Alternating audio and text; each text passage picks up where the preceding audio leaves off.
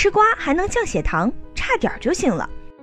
听众朋友们，大家好，欢迎收听今天的三九健康科普，我是主播佳玉。我们中国人讲究吃，也相信健康来自于自家的厨房。没病的时候在意吃什么防病，生病了也关心吃什么治病。我国是糖尿病大国，患病人数超过一亿人。对于他们来说，每天睁开眼就要关注的，除了粮食和蔬菜，就是血糖值。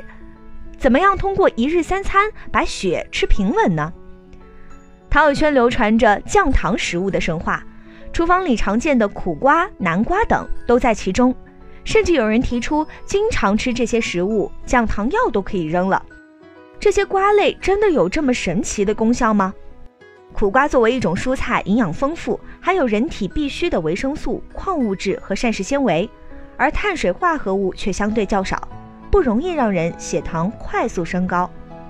不过，它之所以被推到降糖食物的宝座，主要是因为有人发现苦瓜中含有一种叫做苦瓜素的物质，有类似于胰岛素的降糖功效，能帮助人体控制血糖。至于南瓜，因为含有丰富的膳食纤维以及具备降糖作用的物质，南瓜多糖，也因此被奉为降糖食物。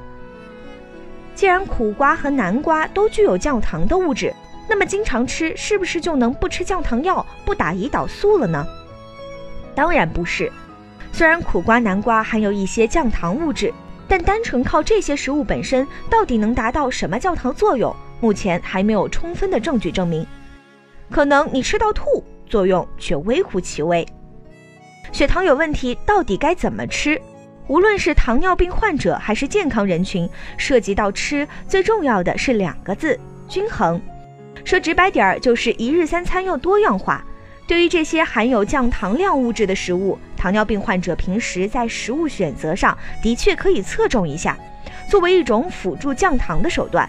但如果顿顿吃、天天吃，反而对身体是一种损害。譬如苦瓜寒凉，脾胃虚弱者不宜多吃，过度摄取膳食纤维也会增加身体负担。血糖高了或确诊为糖尿病，药物降糖还是最主要的。患者要在内分泌科医生的指导下用药，不要盲目相信降糖食物而随意减少了甚至放弃药物。有些食物的确含有降糖物质，但千万别想着只靠吃它们就能降糖。好了，今天的节目到这里就结束了，感谢您的收听，我们明天再见。